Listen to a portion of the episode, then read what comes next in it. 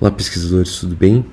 Aqui é o Gustavo. Hoje eu vou eu quero falar uma coisa muito importante para a pesquisa da verdade, para qualquer aluno de Dascos ou qualquer pessoa que não se chame é, pesquisador, pesquisador, da verdade. É, essa é uma lei da realidade que influencia todas as pessoas constantemente, mesmo que ela não tenha consciência sobre isso, que é a lei da objetividade ou, ou subjetividade. O que isso significa? É, sobre o que se trata isso, né? Existem coisas muito objetivas, né? Você consegue, enquanto está encarnado, chegar numa casa, tocar a casa, três pessoas vão ver a mesma casa e vão falar: a cor vermelha, ela tem dois metros de altura, tem três portas, por exemplo, né? Isso é muito objetivo. Mas quando você começa a falar de, de experiências psiconoéticas ou até mesmo percepções de coisas que deveriam ser objetivas, mas não são, você começa a entrar na subjetividade. E esse conceito é muito importante para quem quiser adentrar é, na pesquisa de si mesmo, né? para você não se perder e não casar mal nem para você nem para as pessoas à sua volta.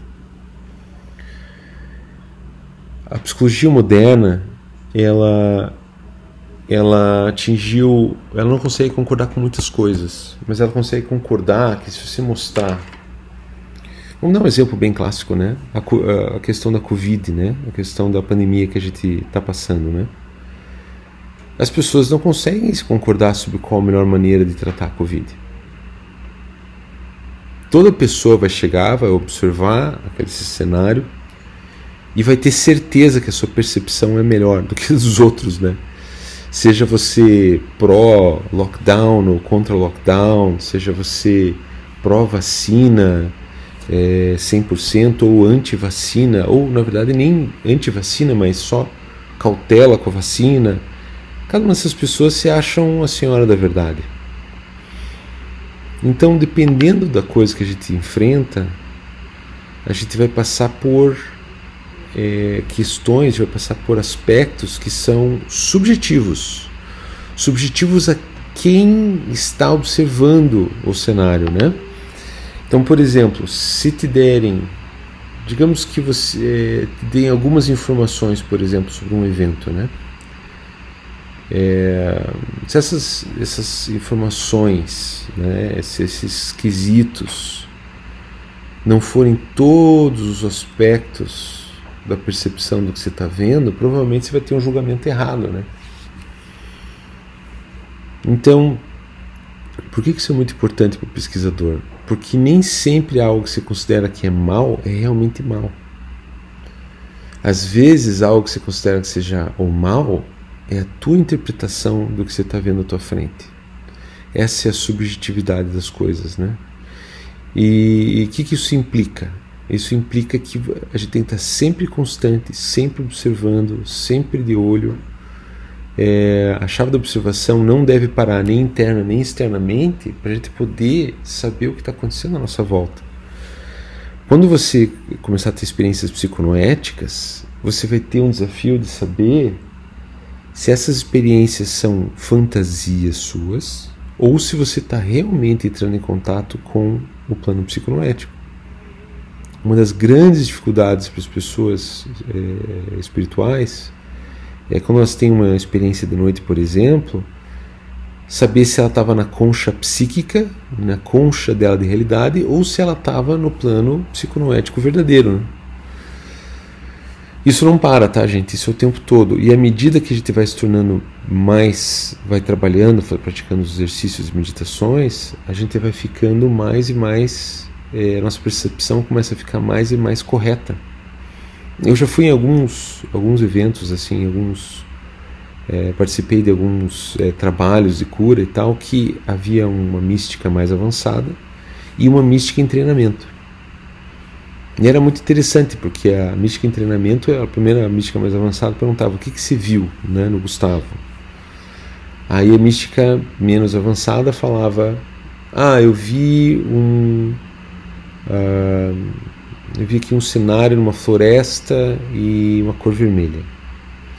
Aí a, a mística mais avançada fala assim: é, é verdade, havia uma floresta, mas na verdade havia uma pessoa uma, que tinha um relacionamento com Gustavo, assim, assim, assado, e a cor vermelha representa isso, isso, isso.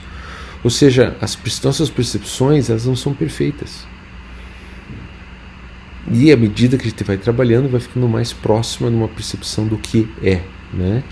À medida que a gente vai se desvencilhando do nosso egoísmo, a gente consegue ver as coisas como elas são. Inclusive, os ensinamentos dizem que somente quando a gente é, começar a ver as coisas como elas realmente são, é que a gente vai poder parar de encarnar na matéria. Enquanto a gente não vê as coisas como elas realmente são à nossa volta, a gente vai continuar reencarnando. Então, por que, que isso é importante? É... Porque às vezes você vai ter na meditação, você vai ver imagens e você vai achar que é uma mensagem para você, mas não é uma mensagem para você. Às vezes são só elementais. Às vezes são só elementais é, querendo atrapalhar a tua meditação. E às vezes você vai ter experiências em meditações que são contatos diretos com experiências psiconoéticas. E como você sabe a diferença? Só na prática, prestando muita atenção. Então não se leve muito a sério nas suas interpretações. Ah, sonhei tal coisa. Principalmente assim, se é o julgamento, né? Ah, sonhei tal coisa, então tal pessoa é má, ou essa pessoa é má. Muitas vezes são projeções psicológicas dos nossos elementais. Né? Eu lembro na minha faculdade que tinha um, um, uma pessoa lá, né? Um outro jovem na época, né?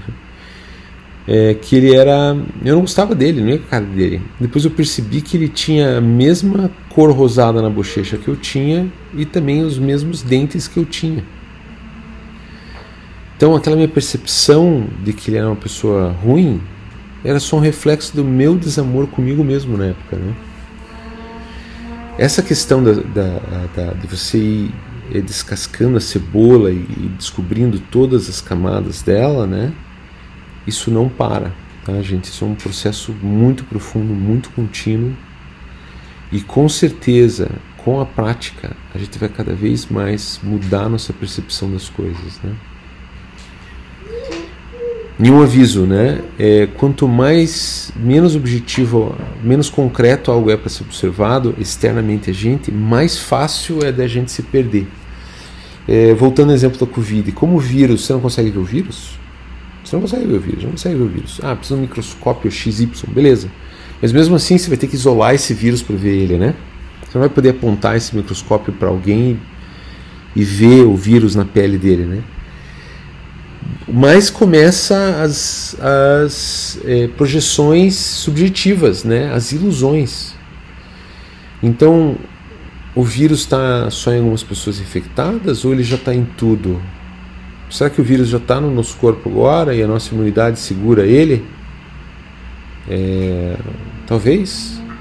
Como a gente não consegue ver o vírus, a gente pira sem parar. E as pessoas começam a fazer é, assunções, é, começam a presumir coisas logicamente, mas que elas é, não têm certeza. São Na lógica, a lógica, se você colocar as variáveis erradas numa linha lógica, a lógica está errada, né? Mas logicamente vai fazer sentido, mas as variáveis que estão erradas. Né? Então esse tempo agora que a gente está vivendo é um tempo muito bom porque está meio escancarando né, as nossas falhas de percepção psicológicas, né? da nossa alma, né, da nossa nosso espírito, da nossa nossa consciência, ela é muito é, ela é muito impactada pelos filtros da nossa própria percepção. Então esteja sempre atento, questione-se sempre e não tenha tanta eh, vontade ou necessidade de ser senhor da verdade. É melhor ser um pesquisador, um investigador, ser uma pergunta constante, como Dasclos falava nas suas aulas.